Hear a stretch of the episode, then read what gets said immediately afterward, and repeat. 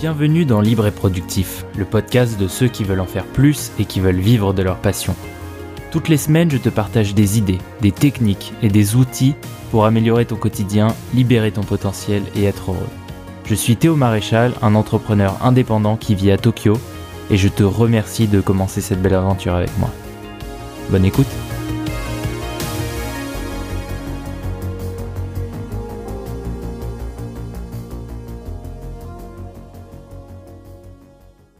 Salut, bienvenue dans ce nouveau podcast, j'espère que tu vas bien. Avant toute chose, je voulais te dire que je suis en train de travailler à fond sur ma toolbox. Donc ma toolbox, c'est un outil euh, où il y aura tous les outils que j'utilise, tous les outils que je connais, tous les outils que je recommande, tous les outils euh, recommandés par les plus grosses boîtes, euh, tous les outils recommandés par les créateurs. Donc voilà, j'ai mis beaucoup de temps à la faire. c'est aussi ce qui explique un peu mon absence ces derniers temps sur le podcast. mais j'espère qu'elle va te plaire. Je t'en dirai plus très prochainement, mais elle est presque finie et euh, je la partagerai un peu partout. Donc, euh, donc voilà, tu seras le premier informé. Euh, alors aujourd'hui, on va faire un épisode un petit peu spécial pour reprendre ces podcasts puisque c'est bon. Là, je me suis décidé à retrouver un rythme décent pour faire ce podcast. Et aujourd'hui, on va parler du Japon. Alors moi, si tu rejoins le podcast maintenant, euh, je vis au Japon. Je vis au Japon depuis février, donc euh, j'ai bien choisi mon moment pour euh, m'expatrier avec avec ce qui s'est passé. Mais bon, maintenant, ça a l'air d'être un petit peu derrière nous. Et je vais te parler. Alors petit disclaimer avant, c'est que ça fait que cinq mois que je suis là. je parle pas japonais couramment. Euh, j'interagis pas forcément beaucoup avec euh, des Japonais, mais c'est mon ressenti sur euh, comment ça se passe au Japon et comment est-ce que le Japon peut nous apprendre énormément de choses sur la leur vision du business et comment est-ce qu'on peut l'appliquer en France. Alors déjà pour commencer, la première chose qui m'a marqué quand je suis arrivé au Japon, c'est que chaque restaurant a sa spécialisation. Donc c'est pas comme en France où euh, on va avoir un bistrot qui va faire euh, un peu tout, un peu des crêpes, un peu des, viandes, un peu. Non, au Japon, chaque restaurant a sa spécialisation. Euh, tu as des restaurants qui font des sushis, tu as des restaurants qui font des yakitori, c'est des brochettes, tu as des restaurants qui font des ramen, c'est les nouilles. donc voilà, chaque restaurant, c'est des tout petits restaurants et chaque restaurant a sa spécialisation. Et c'est très rare, mis à part les restaurants étrangers euh, comme les restaurants indiens ou les restaurants euh, un peu euh, d'influence américaine, c'est très rare de trouver des restaurants qui font plusieurs choses. Ils se cantonnent à une seule chose et ils le font très bien. Et d'ailleurs, il y a un film sur ce sujet qui est hyper intéressant et que j'ai adoré qui s'appelle Jiro Dreams of Sushi qui est sur Netflix, il me semble, et en fait, ça montre la vie de Jiro, qui est un, un, chef sushi et qui met qui explique euh, tout le processus pour devenir un véritable chef sushi. Euh, il fait ça dans son restaurant et dans, un métro. Alors, je sais plus dans quelle station. Je crois c'est Shinjuku, mais je suis pas sûr. J'ai pas envie de dire de bêtises. Euh, mais voilà, le film montre comment est-ce que en travaillant et en, répétant les actions petit à petit, on arrive à se perfectionner, on arrive à être très talentueux et à devenir un vrai artisan, un vrai euh, maître sushi dans le cadre de ce film-là. Et c'est une vraie leçon de vie sur euh, comment est-ce que tu dois te perfectionner au quotidien, répéter les efforts pour euh, devenir meilleur. Deuxième point que j'ai trouvé ici, c'est la praticité. Donc, le Japon, c'est le pays où tout est pratique, où tout est, facile, où tout est fait pour que le, consommateur se sente bien.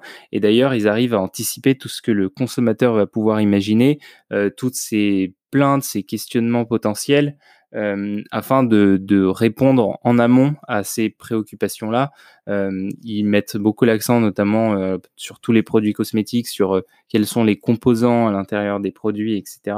Et ils prémâchent véritablement le travail. Par exemple, c'est des détails, mais euh, euh, sur les bouteilles, le plastique est prédécoupé. Sur les paquets de riz, c'est pareil, c'est prédécoupé. Sur tous les trucs, euh, tous, les, objets que tu peux acheter, euh, d'alimentation que tu peux acheter au combini, euh, tout est prédécoupé, tout est fait pour que ce soit le plus simple pour toi de travailler et que de manger, pardon, et que ce soit le plus simple justement de, te faire à manger, de même d'ouvrir tes, tes produits ménagers, etc. Tout est facile.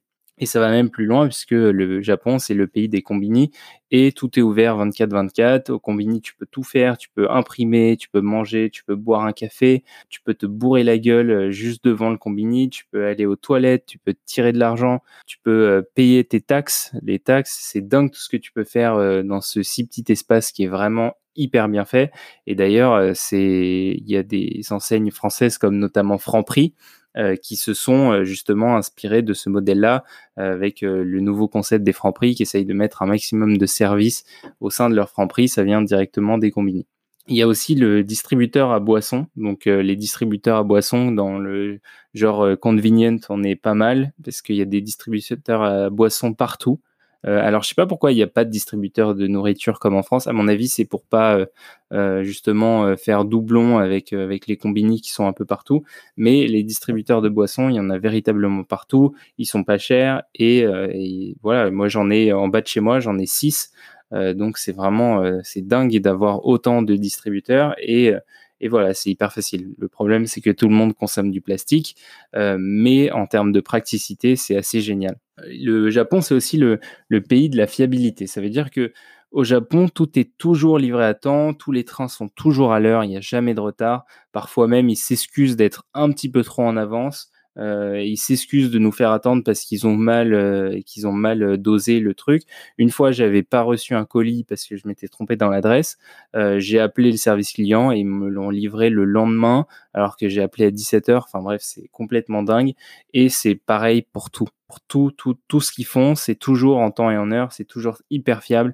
Il y a jamais, j'ai jamais eu un problème de train alors que je le prends presque tous les jours. Enfin, c'est dingue, c'est incroyable. Il y a aussi énormément de sécurité. Bon, ça, c'est on dérive un petit peu du, du sujet de, du business, mais euh, il y a énormément de sécurité. Tu peux te balader partout, personne te fera jamais chier. Euh, c'est un vrai plaisir, un vrai bonheur de pouvoir se balader tranquille, peu importe euh, l'heure du jour et de la nuit. Il y a juste un quartier à Shinjuku, dans le centre de la ville, qui est très animé, notamment les vendredis et les samedis soirs, où ça peut craindre en milieu de la nuit, mais sinon, le reste, c'est très tranquille et euh, c'est un plaisir de, de, jamais jamais sentir euh, menacé ou quoi que ce soit. Enfin, je me sens pas menacé non plus à Paris ou, ou même n'importe où en France, mais euh, pour certaines personnes, notamment en plus les filles, c'est quand même un, véritable plaisir de ne pas se sentir menacé ou regardé, etc. voilà, donc ça c'est pour le côté vraiment pratique du Japon et les vrais avantages. Mais il y a d'autres détails qu'on voit un petit peu moins euh, et qui sont peut-être un peu moins reconnus et que j'ai découvert justement en vivant au Japon. Euh, la première chose, c'est que les Japonais utilisent énormément les petits, euh, personnages pour tout. Alors ça veut dire que sur tous les emballages, il y aura des dessins ou des visuels, par exemple. En France, quand tu mets ton, ton un plat tout prêt ou quelque chose comme ça au micro-ondes, tu as des indications qui sont écrites. Ici, tu vas forcément avoir des dessins. Tu as des dessins pour tout. Tu as même des dessins pour, pour l'assurance. Tu as des petits, euh, des, espèces de petits, de petits animaux qui sont partout. Et mine de rien, quand tu t'y penses pas au début, mais, mais ça facilite la compréhension, c'est énorme. À chaque fois que tu as un papier, même moi qui parle pas forcément très bien japonais, à chaque fois que j'ai un papier euh, un peu difficile à remplir, juste le fait d'avoir les images, je comprends à peu près ce que je dois faire, et ça, c'est un, un game changer total. J'imagine pas les Japonais en France avec, euh, euh avec tous les, les documents euh, à remplir, etc. Ça doit être une horreur.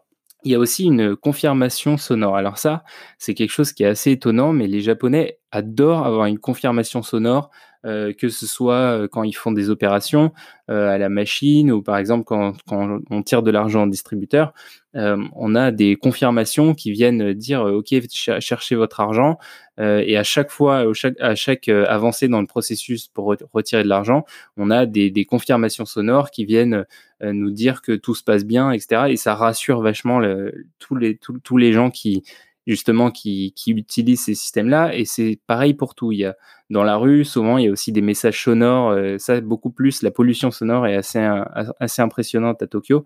Euh, pas forcément à cause des klaxons ou, de, ou des bruits de, voitures, mais plutôt euh, parce qu'il y a souvent des, de la musique qui est, qui est jouée dans la rue, etc. Et ça peut aider sur euh, plusieurs, plusieurs points.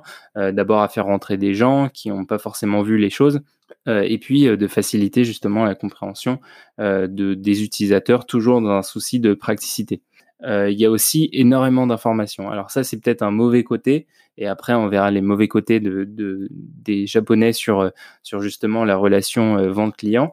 Euh, mais il y a trop d'informations et parfois ça peut, ça peut perdre, euh, notamment quand on va dans. Alors, c'est les pharmacies qui sont championnes pour ça et mettent des prix partout, euh, des, des, prix de haut en bas et ça devient vite assez dérangeant pour les yeux. mais c'est comme ça qu'ils fonctionnent. Ils veulent toujours donner plus d'informations parce qu'ils partent du principe qu'il y a mieux vaut trop d'informations que pas assez. Et dans certains cas, c'est vrai que c'est assez utile. le problème, c'est que quand il y en a trop, il y en a trop.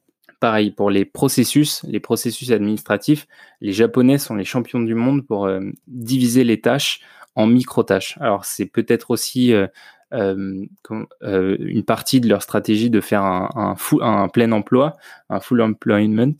Et en fait, ils ont un peu de mal à automatiser certaines tâches. Et parfois, ça arrive que quand tu vas à la mairie ou dans des endroits un peu comme ça, euh, c'est assez difficile justement parce que tu as plein de personnes, tu as plein d'interactions avec plein de gens différents, ils ont, il y a plein de formulaires et il y a tellement de, de gens à la mairie, je trouve ça dingue. Euh, quand j'y étais allé, il y avait, euh, il y avait peut-être 200 personnes qui travaillaient derrière le guichet de là où j'étais. Et, quand on compare avec la France, on se dit que c'est totalement dingue. le problème, c'est que bon, ils pourraient automatiser une grande partie de ce qu'ils font et il y a beaucoup de gens qui font des, travaux, des travaux qui sont pas forcément au top de l'efficience. Euh, et, euh, et, ça, c'est un problème pour euh, les Japonais. Et je pense que c'est notamment dû un petit peu au vieillissement de la population, qui fait que tous les processus sont encore ont du mal à se moderniser et ont du mal à, intégrer les codes du monde d'aujourd'hui. Mais je pense que ça va arriver, ça va juste mettre plus de temps. Et le dernier point sur le Japon, c'est qu'ils sont très mauvais en anglais. Alors ça, c'est un, vrai problème qui m'a étonné pas tous, mais euh, la plupart sont assez mauvais en anglais. Et euh, pourtant, j'ai été dans d'autres pays d'Asie, comme par exemple la Thaïlande ou, le Vietnam, et ils essayent un peu de se débrouiller. Le japonais, lui, va partir du principe que, tu parles. Et euh, la pire chose à faire, c'est d'essayer de baragouiner en français. Nous, les Français, c'est totalement inverse, c'est que on essaye de baragouiner même quand on n'y arrive pas. Euh, on essaye et en fait en voyant que nous on essaye, les Japonais vont se dire ok ils parlent et ils vont continuer à parler en japonais. Donc erreur à ne pas faire. Si tu parles pas japonais, essaye pas de baragouiner, euh, dis juste bonjour et ensuite switch tout de suite en anglais comme ça il comprendra que tu as des vraies difficultés.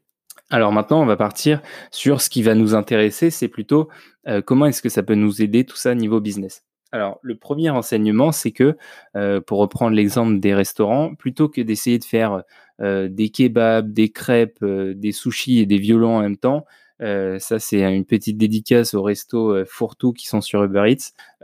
Il faut absolument se spécialiser et trouver un domaine où tu es bon. À la rigueur, tu peux trouver plusieurs domaines qui sont assez connexes, mais trouve ta thématique, ton domaine de prédilection et sois le meilleur sur ce segment. Il faut que tu sois la référence parce que sinon, si tu essayes de faire un peu tout et n'importe quoi, tu vas, tu vas trop trop te, tu vas trop te perdre dans tes efforts et du coup, tu vas pas maximiser ton efficacité.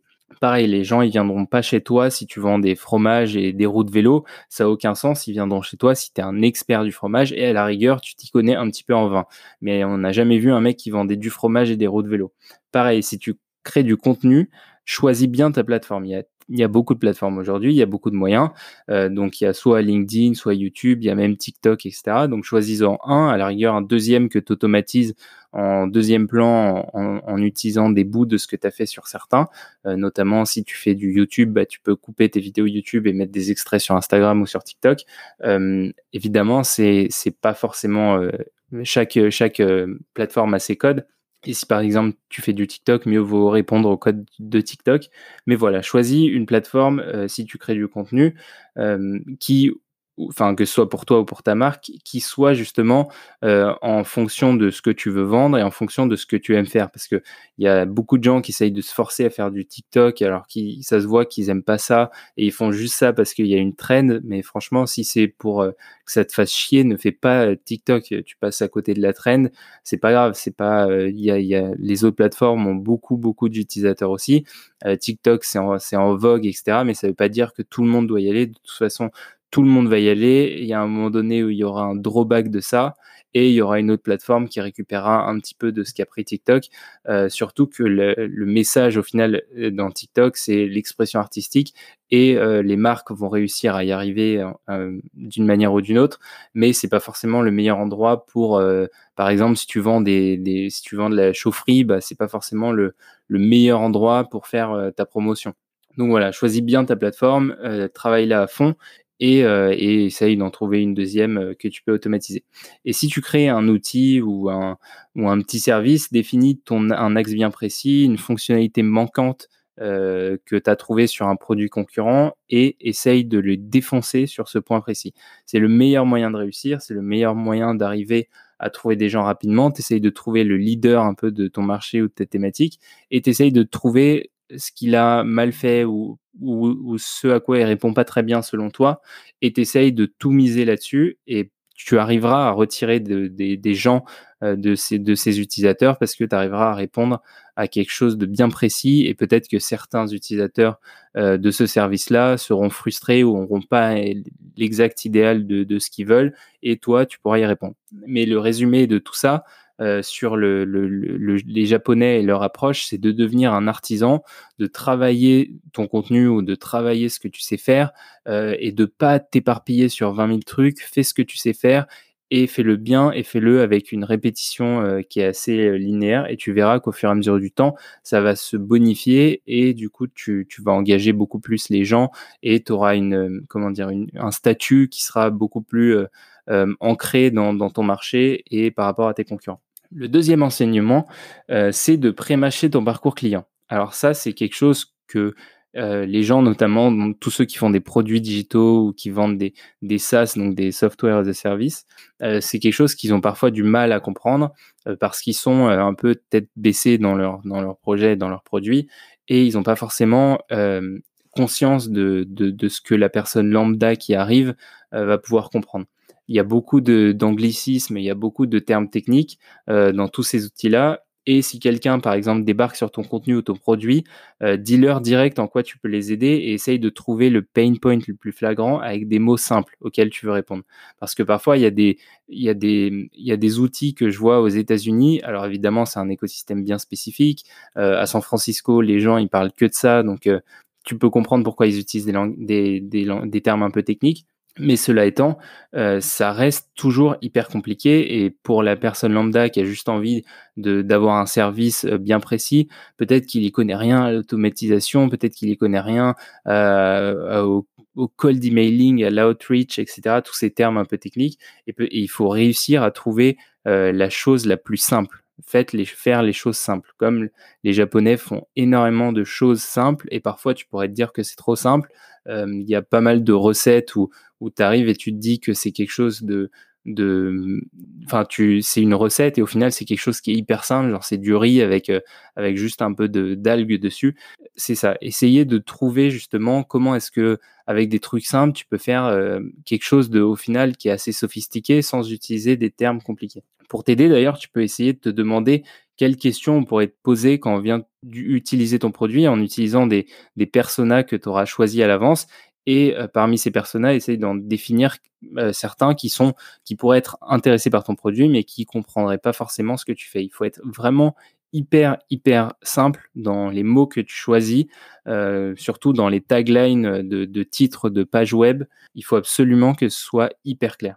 Pareil, si tu crées un SaaS, donc un software as a service, fais un onboarding de folie. C'est quelque chose qui est parfois laissé un peu à l'abandon et tu arrives et tu te retrouves sur le logiciel et tu comprends rien à ce qui se passe et euh, moi, en étant un fan d'outils numériques, par exemple, je peux comprendre parce que je connais un peu les codes. Mais si tu as certaines personnes qui ont besoin de ton outil mais qui comprennent rien à, l'écosystème des outils numériques, c'est un enfer de comprendre. Donc parfois, tu as l'impression qu'il faut un bac plus 12. Non, il faut pas. Il faut que la personne euh, la plus bête en informatique du monde ou la personne qui a jamais utilisé un ordi puisse comprendre parce que euh, si tu fais ça, tu peux te mettre à l'écart de personnes qui se sentent un peu exclues par, euh, par ton message. Évidemment, le but, c'est d'être précis dans ton message, c'est d'avoir un message bien ciblé, mais c'est de cibler, si par exemple tu cibles une audience bien spécifique, euh, qui n'a pas forcément tous les codes, et eh ben, c'est d'être très explicite sur ce que tu vends. Et d'ailleurs, c'est pour ça qu'Apple a rogné petit à petit la part de Microsoft sur le grand public, parce que c'est hyper simple, c'est hyper direct, c'est hyper élégant, et tout le monde arrive à comprendre assez vite euh, comment ça fonctionne, euh, alors évidemment, sauf ceux qui, travaillent euh, sur du Windows parce qu'ils n'ont pas le choix euh, et qui ont toujours travaillé sur du Windows, mais ceux qui n'ont jamais eu un ordi et qui arrivent sur du Apple, c'est très, très simple et très droit au but. Le troisième point que je voudrais voir avec toi, c'est le fait d'utiliser les images. Alors, on reprend encore l'exemple du Japon, qui utilise énormément les images parce qu'elles ont elles sont toujours plus claires et, c'est toujours mieux que de faire des longues phrases. Faire des images, c'est toujours mieux que faire des longues phrases parce que ça permet justement de, donner un ressenti. Les, phrases, les mots, c'est toujours plus difficile de, donner une émotion et surtout que l'émotion soit précise et qu'elle soit en ligne avec ce que tu veux donner. Et, euh, pour ça, tu peux reprendre justement la différenciation entre euh, une BD et un livre. Un livre, c'est des mots et la personne va se faire la perception qu'elle a de ton produit euh, grâce à, des mots simplement si tu utilises une phrase, tandis qu'une bande dessinée, ça va plutôt être des images, donc le, message que tu veux passer va être beaucoup plus fluide, étant donné que tu utilises des images. Euh, et du coup, il y a beaucoup moins de doutes sur la compréhension des, termes. Et ça, c'est quelque chose que j'ai appris ici au Japon, c'est que euh, les images et mettre, comment dire, le, le, contenu de ce que tu veux dire en action et en image, c'est toujours mieux. D'ailleurs, si tu regardes les sites des plus grosses marques, elles ont presque toutes abandonné le charabia euh, texte pour des images. Si tu regardes le site d'Apple, de Tesla, de Google, il y a presque que des images. Évidemment, il y a plein de cas où ça marche pas, où c'est trop technique et tu peux pas faire avec des images, mais maximise l'utilisation de ces images parce que euh, c'est quelque chose qui se fait de plus en plus et c'est quelque chose qui est de plus en plus apprécié. Aujourd'hui, on est à l'ère de la vidéo. Si tu peux faire une vidéo ou un audio, ça sera toujours plus simple. Moi, je ne comprends pas d'ailleurs pourquoi les gens t'envoient des, pavés en message. C'est faire un message audio, c'est hyper simple. Tu as juste à parler une fois, tu fais play. Euh, c'est quand même beaucoup plus simple. Le quatrième point, c'est l'anglais. Alors l'anglais, évidemment, ici, c'est quelque chose qu'ils ne maîtrisent pas. Euh, et d'ailleurs, c'est bien dommage, mais ça se voit qu'ils font l'effort d'essayer d'apprendre. Ils ont eu un énorme retard euh, là-dessus parce que, évidemment, c'est une île, donc il y a moins besoin, enfin, ils sont moins euh, habitués à aller dans des pays frontaliers, etc. Ils ont moins besoin justement d'avoir d'avoir une, une, une autre langue. C'est une, une population qui est très dense. Il y a 120, 120 millions d'habitants. ils ont une culture très, très riche ce qui fait qu'ils n'ont pas forcément eu besoin euh, d'apprendre l'anglais. Je pense notamment aux, Hollandais qui, eux, n'avaient pas forcément beaucoup de contenu euh, de divertissement et qui ont appris l'anglais parce qu'ils avaient envie de, se divertir. Euh, et ben là, les Japonais, c'est l'inverse. Ils ont un contenu qui est très riche, ils ont beaucoup d'univers, ils ont beaucoup de jeux vidéo, de mangas, etc. Et du coup, l'anglais, c'est pas quelque chose qui est naturellement venu. ils ont fait des efforts pour euh, les JO qui étaient prévus normalement en 2020 et qui sont prévus en 2021. Mais si tu parles pas d'anglais, c'est vraiment la chose numéro un à apprendre avant même d'apprendre le code, le vélo ou comment faire la vaisselle. Il faut absolument apprendre l'anglais parce que euh, si enfin, c'est quelque chose qui est, c'est la langue numéro un. Ce sera toujours la langue numéro un, c'est une certitude, parce que les Chinois et les Indiens apprennent l'anglais. Alors, on t'a peut-être dit, euh, il faut apprendre le chinois, etc. Dans les meetings, c'est mieux vu si tu parles quelques mots de chinois. Oui, certes, c'est possible que ta relation sera plus bénéfique, mais les Chinois sont beaucoup plus disciplinés dans l'apprentissage et les Indiens, c'est pareil. Et du coup, euh, tous ceux qui veulent euh, un peu, euh, comment dire, se globaliser, qui sont en Chine et qui veulent se globaliser, ils font l'effort d'apprendre l'anglais. Et toi aussi, il faut que tu fasses l'effort d'apprendre l'anglais parce que c'est la, c'est la langue qui va être globale et c'est la langue qui va être utilisée par tout le monde. D'ailleurs, TikTok est très bien qu'une société chinoise, c'est pas comme Alibaba ou, ou ce genre de, de, boîtes qui ont été créées dans les années 90 chinoises qui ont du mal à se mettre à l'anglais ou où les traductions sont vraiment douteuses ou voire un peu pourries. là, pour le coup, les TikTok a vraiment vite compris qu'il fallait parler anglais et a vite traduit l'app pour qu'elle soit parfaitement euh, parfaitement comprise par le monde entier. Euh, et du coup, donc ce monde globalisé dans lequel on vit, il y a une langue, c'est l'anglais, et ceux qui parlent pas l'anglais vont être exclus et ne peuvent pas faire les connexions que les gens qui parlent anglais peuvent faire. C'est-à-dire que toi, par exemple, si tu comprends pas l'anglais, tu vas pas pouvoir aller dénicher des tendances à l'étranger. Et pourtant, il y a tellement de gens qui font des business où ils importent des choses de l'étranger. C'est phénoménal. Euh, presque toutes les presque toutes les formations que tu vois sur, euh, sur, qui traînaient en France à, l'origine ont été faites aux États-Unis parce que c'est quelque chose où, euh, où là-bas, ils sont un peu en avance sur toutes les notions. Même si moi, je suis pour promouvoir euh, justement euh, plutôt les, Français et les Européens, c'est vrai qu'ils ont souvent un coup d'avance et il faut avoir ce coup d'avance pour t'inspirer, pour, pour aller dénicher des, choses un peu ailleurs et que ce soit l'anglais ou autre. Évidemment, l'anglais, c'est la plus importante parce que presque tout le contenu sur Internet est en anglais. Mais euh, si ensuite euh, tu veux apprendre le portugais, l'italien, etc., euh, tant mieux, c'est la meilleure chose à apprendre. mais l'anglais, c'est vraiment une chose primordiale. Et je vois tous les jours ici à quel point bah, les, gens ne sont pas embêtés parce que, évidemment, ils, ils, arrivent quand même à vivre dans un pays qui est si peuplé. Mais je pense que le jour où ils vont se retrouver avec des millions de touristes pour, pour notamment les JO, etc., ils vont galérer comme c'est pas possible. Donc, euh, voilà pour la langue. L'anglais, c'est important. Et ensuite, euh, un autre point, c'est que chaque marché est spécifique. Donc, ça, c'est un point important. On vit dans un monde globalisé. On l'a dit, l'anglais, c'est ça va être la langue principale, mais il faut quand même apprendre à comprendre son marché domestique. Il y avait une grosse tendance d'ailleurs de copier-coller ce qui se faisait aux US, notamment avec le dropshipping, euh, où les gens partaient du principe que si ce produit-là marche aux États-Unis, ça marche en France. Euh, mais c'est pas vrai parce que tous ceux qui ont fait vraiment, qui ont vraiment réussi dans le dropshipping, c'est ceux qui vendaient aux États-Unis. Donc c'est parce que les, les, Américains sont beaucoup plus consommateurs que les Français et euh, les gens qui ont fait un vrai empire et qui ont fait un vrai succès avec le dropshipping, c'est ceux qui vendaient aux Américains, qui sont beaucoup plus portés sur l'achat que les Français. Nous, on est un pays où on râle parce que euh, notre prix du forfait, il est à 16 euros euh, tout illimité. au Japon, pour 16 euros, tu as 2 gigas ou 5 gigas de, data max. donc, il faut bien s'adapter et, adapter son produit au pays dans lequel tu te trouves et à la façon dont les gens ont de, de consommer ces produits. Et enfin, le plus important que j'ai envie de te dire aujourd'hui, c'est que au Japon, le client, c'est pas un, on dit pas que le client est roi comme en France. Le client, c'est Dieu.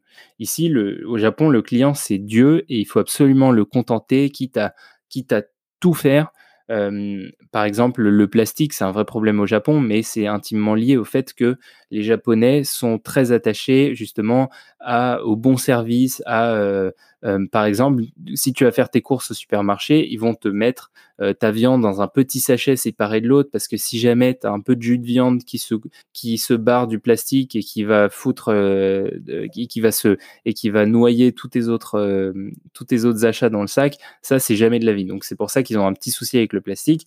Mais euh, tout ça, c'est basé sur le principe que euh, tu dois rendre le meilleur service possible et jamais de la vie, quelqu'un râlerait parce que tu, payes en pièces de 1 centime ou en billet de 500 euros. Ils s'en foutent. Ils veulent juste que tu sois heureux et que tu passes la porte en ayant eu le sentiment d'avoir une bonne expérience. Et ça, c'est un super enseignement parce qu'il faut absolument que tu arrives à contenter tes premiers clients, surtout si c'est des gros clients. Et je dirais même qu'il faut, qu'il faut surfaire, il faut aller au-delà des attentes, au-delà des parce que euh, c'est comme ça que tu te différencies. Aujourd'hui, c'est facile d'avoir euh, d'avoir toujours euh, de, donner le résultat, mais mais ça va pas être suffisant parce que on est de plus en plus exigeant dans les services. par exemple, les toutes les apps tous les sites internet ne bug presque plus jamais et on est dans l'ère où on n'a pas le droit de faire une erreur et chaque erreur ça se paye vraiment très très cher et du coup il faut absolument toujours être au top et le meilleur moyen d'être au top c'est d'en faire plus que ce qui est attendu c'est le meilleur moyen aussi d'apprendre sur toi-même et sur eux. Parce que si par exemple tu es freelance, demande-leur s'il y a quelque chose de connexe que tu peux faire par rapport à ce qui était dit à la base.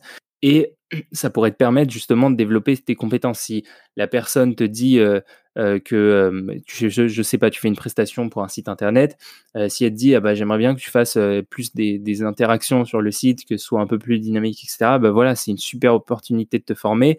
demande si, si te le propose, ne, crache pas dessus, mais s'il te le demande comme ça, c'est pas grave, fais-le gratuitement, tu apprendras tellement plus en le faisant gratuitement, euh, et ça, vaudra tellement plus que ce que le mec est, prêt à te donner pour ça, que fais-le. Fais-le, c'est le meilleur moyen de ne, te ferme pas des portes, fais toujours plus que ce qui est demandé, euh, parce qu'au pire, tu apprendras, et au mieux, ton client sera content et te recommandera à d'autres prospects potentiels. Et enfin, la dernière chose, c'est tes clients, faut faire attention parce que on a tendance à mélanger clients et utilisateurs, notamment dans, toutes ces industries où on fait des logiciels et où il y a, il une partie de, gratuit, de freemium. tes clients, c'est ceux qui payent. Donc ceux qui payent pas, c'est des utilisateurs, il faut y prêter attention, mais moins que ceux qui payent. Parce que tu peux dire tout ce que tu veux, si au final le mec ne sort pas sa CB ou t'apporte pas de valeur, c'est une perte de temps parce qu'il n'aurait peut-être jamais payé et du coup ce mec-là peut-être qu'il sert à rien. Donc focalise-toi sur tes vrais clients, écoute toujours tes clients même si tu as beaucoup d'utilisateurs. Les utilisateurs, c'est secondaire, évidemment, il faut les écouter, euh, sauf pour les business, évidemment, d'attention comme Facebook ou Instagram, où là, c'est c'est assez primordial.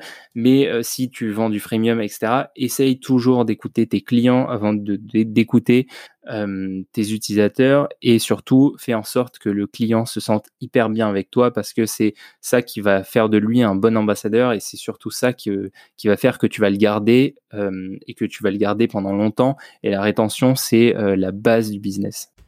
Voilà, c'est tout pour aujourd'hui. Euh, j'espère que le podcast t'a plu. Si jamais ça t'intéresse, pense bien à t'inscrire sur le site go.theomaréchal.com et tu recevras ma toolbox euh, en accès anticipé. Il y a aussi quelque chose que je voulais dire par rapport au son que tu as pu entendre dans ce podcast et peut-être dans celui d'avant également.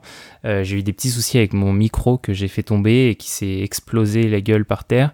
Du coup, euh, j'en ai commandé un autre, mais au vu de la situation actuelle, euh, il met du temps à arriver parce qu'il vient des États-Unis. Mais normalement, dans le prochain ou alors dans celui d'après, euh, ça sera résolu. Mais pour l'instant, j'avais pas le choix. donc voilà, désolé si jamais il y a des petits soucis niveau son, ça sera bientôt réglé. Voilà, donc il me reste plus qu'à te souhaiter une excellente journée et je te dis à la prochaine. Ciao